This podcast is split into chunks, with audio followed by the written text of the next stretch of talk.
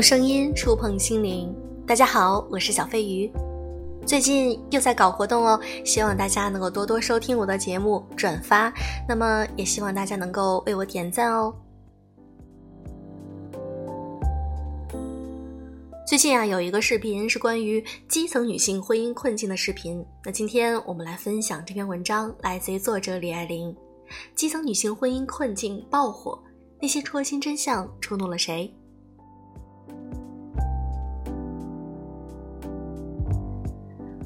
小飞鱼曾经看过这个视频，我觉得这不是一个单纯的吐槽婚姻和男人的视频，也不是故意标新立异搞噱头博眼球。这位博主的普通话并不是很标准，夹杂着比较重的口音，但是呢，他讲的无比的接地气，字字大实话，简单直白，却每一句都戳在了现实婚姻的痛点上。他用合伙开公司做了一个生动形象的比喻，通俗易懂。从领结婚证那天开始，这个公司就合伙成立了。男方支付的结婚成本，房子和车是公司的固定资产，大多为男方所有。婚后，男方在外面赚钱养活自己的小公司，女方也开始为这个公司工作。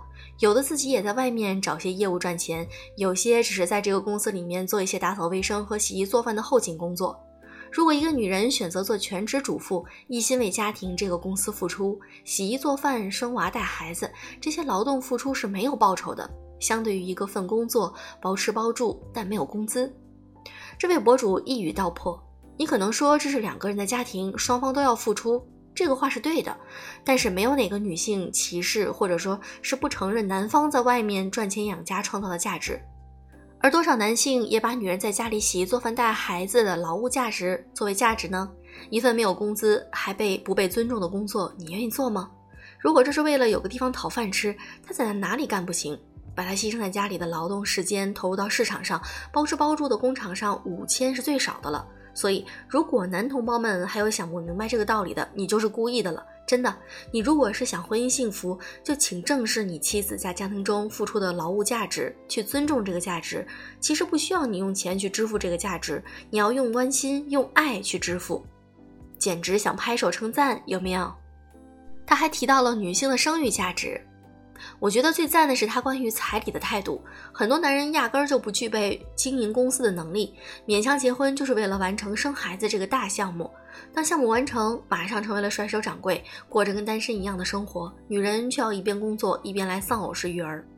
身边这种例子真的不少。那我很早就发现一个问题：只要有女性发声，指出一个男人在婚姻中的不作为，必然会换来男人的拿彩礼开骂。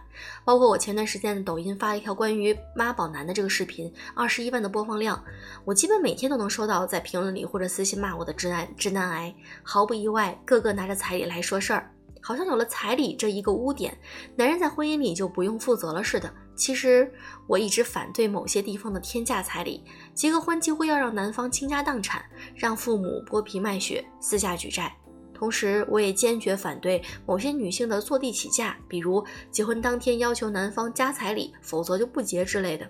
对于彩礼，应该是双方共同协商、共同认可的，如果达不成一致，可以不结。另外，我也很认同作家陈岚的观点，这笔钱应该作为女方的独立财产。既不属于他的新家庭，也不属于他的原生家庭，而是作为他的一笔保障基金，受法律保护。我觉得这位视频博主很客观的一点在于，他一直在强调基层女性，白富美、富豪千金、名门公主都不在其列。深陷这种困境的很多的都是那些平凡的、渺小的普通女性，尤其是在相对落后的地区，受教育程度不高、没有更多选择权的女性。他们可能到了一定的年纪，就屈从了世俗的标准，选择了一个低配版的婚姻。对方是个男的，不缺胳膊不少腿儿，有份工作，看着还行，没有多深的感情基础，没有更多的情感共鸣，更匹配不到灵魂伴侣的层面。稀里糊涂的走进围城，孩子一生被困在一个局里，欲哭无泪。而高配的婚姻，并不是去攀富贵出身，而是双方各自独立，彼此尊重和欣赏。用精神共鸣，值得你跟他共同奋斗，一起成长。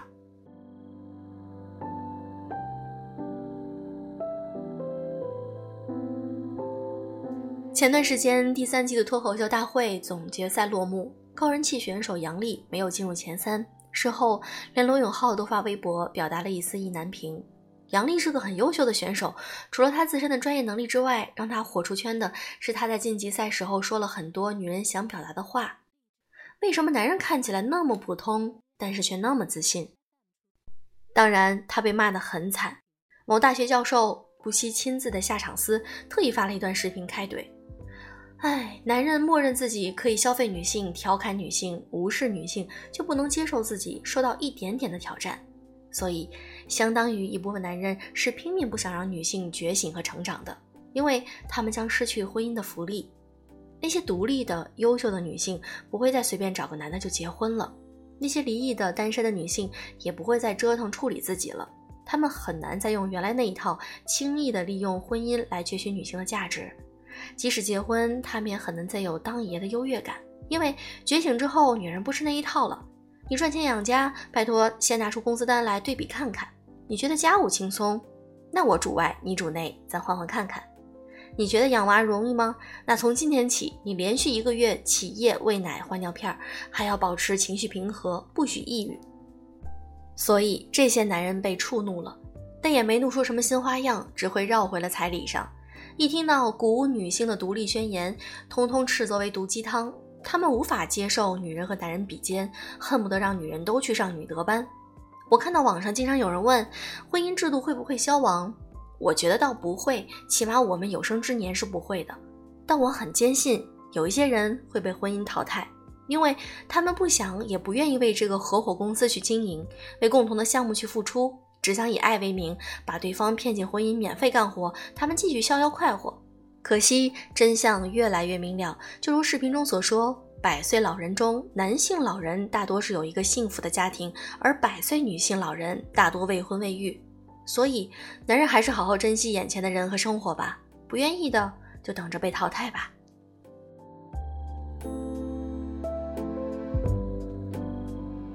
小飞觉得今天这一期节目，嗯，有男朋友的可以转发给男朋友听，有老公的可以转发给老公听。其实现在女性的觉醒已经很明显了，但是有一些不算不怀好意，但是呢是有自己利益会伤害到自己利益的一些男性，他们就不希望女性能够崛起，女性的这种独立意识更强，对他们来说没有好处。但是我当然也相信，越来越多的男性呢，会更加的懂得尊重女性，这一点真的非常重要。不论你是在工作中还是在婚姻生活中，尊重女性的男性，对我们女性来说呢，是更好的。那他在我们的合作中呢，会更加的嗯照顾对方的感受，也不会说会出现这种直男癌的这种情况。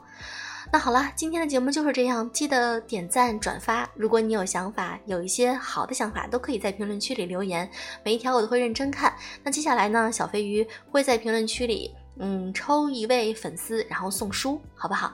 你们一定会喜欢的。嗯，祝各位晚安。